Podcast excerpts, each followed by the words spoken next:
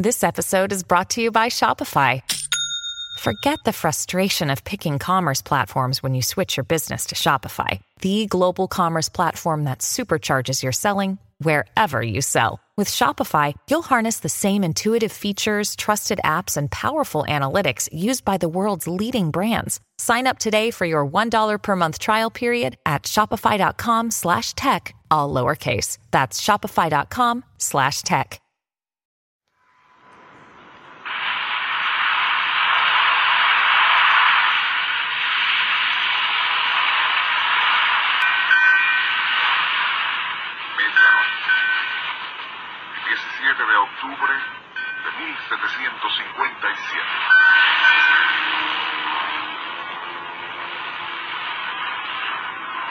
Nave corsaria francesa, en aguas del Océano Pacífico, cerca de las costas de California, es envuelta por un denso banco de niebla. Durante 20 minutos navega a ciegas hasta que súbitamente el vigía hace sonar la alarma, pero en forma tan insistente que todos, incluyendo el capitán François de Janis, acuden a cubierta.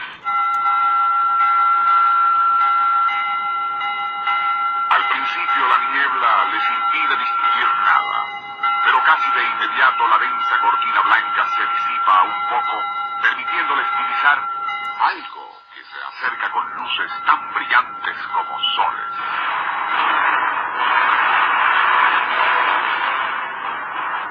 Haciendo la señal de la cruz, el capitán de Janis ordena a oficiales y tripulación que adopten posiciones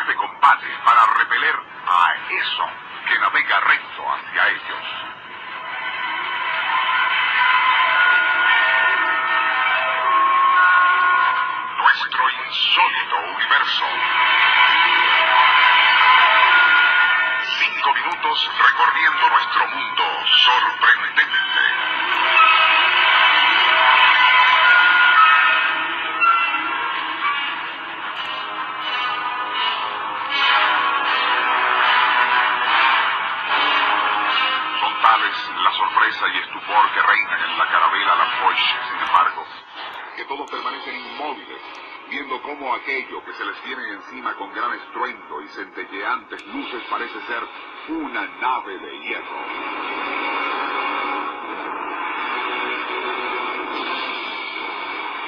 Posteriormente, uno de los marinos, llamado Esteban, juraría haber divisado en la parte superior de la quilla metálica que cortaba las aguas a increíble velocidad, letras y números.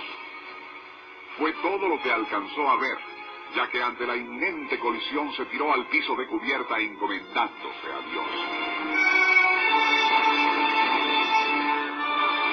El choque no ocurrió, sin embargo, ya que la nave metálica realizaría un brusco viraje de increíble precisión. De todas maneras, fue tal la agitación que produjo en las aguas que la carabela La Foche, con todo y sus 22 cañones, se bamboleó como una cáscara de nuez.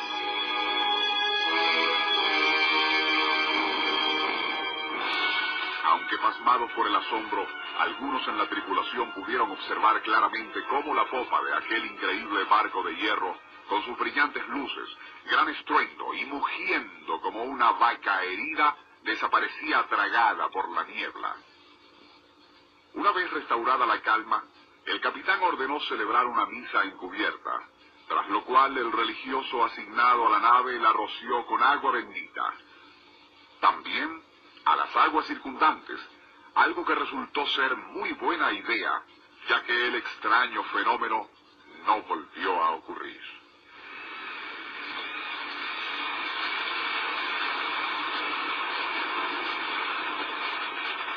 Octubre de 1942. Diez meses después del ataque a Pearl Harbor, el destructor norteamericano Kennison patrulla las aguas más allá del puente Golden Gate, en las costas de California. Justo a la medianoche del 17 de octubre, la nave de guerra queda envuelta en un espeso banco de niebla.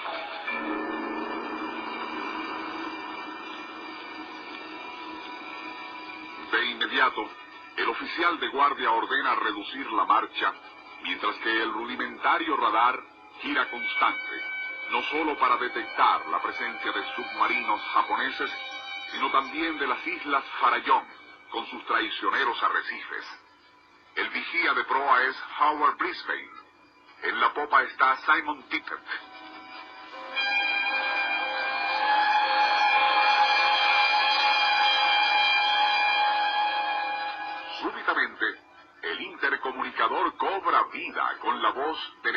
De primera clase Jack Cornelius, de guardia en la torre central, quien ordena dirigir todos los reflectores hacia babor. Allí, y gracias a un fugaz claro en la niebla, contemplan algo totalmente absurdo, risible.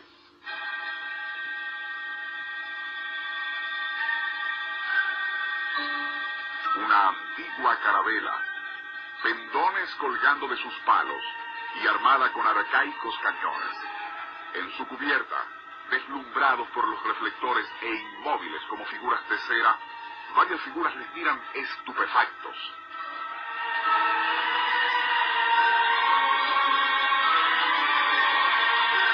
Aquel inconcebible encuentro no duraría más de 30 segundos, ya que el piloto, alertado por Cornelius, realizó un brusco viraje para no embestir a la frágil embarcación.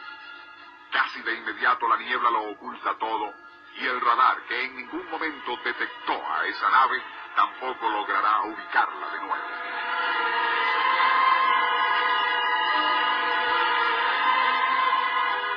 Al saber del extraño incidente, el capitán del Kennison pensó que podría tratarse de una filmación. No estaban muy lejos de Hollywood, meca del cine. Pero, a medianoche, bastante lejos de la costa y en tiempo de guerra, una posterior indagación revelaría que ningún estudio cinematográfico filmaba películas de piratas en aquellos días.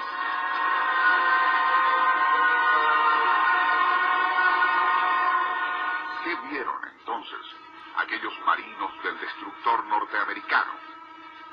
El curioso encuentro fue reportado por el comandante del Kennison con hora, fecha y posición exacta, así como una detallada descripción de la antigua embarcación.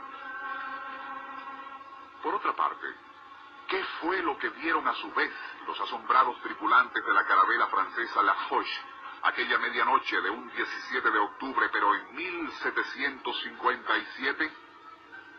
Su relato de una nave metálica, con brillantes luces y produciendo gran estruendo, aparece en Los procedimientos de la estrategia naval en el Nuevo Mundo, publicado en Francia en 1763 uno de los muchos documentos escudriñados por aquel incansable explorador de lo insólito que se llamó Charles Ford.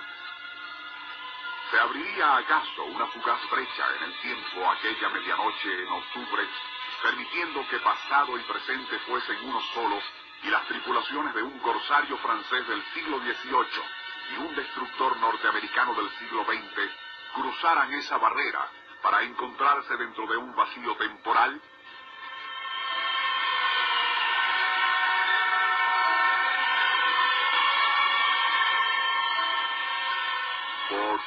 al citar ambos casos, se exime de sacar conclusiones. Nos las deja a nosotros.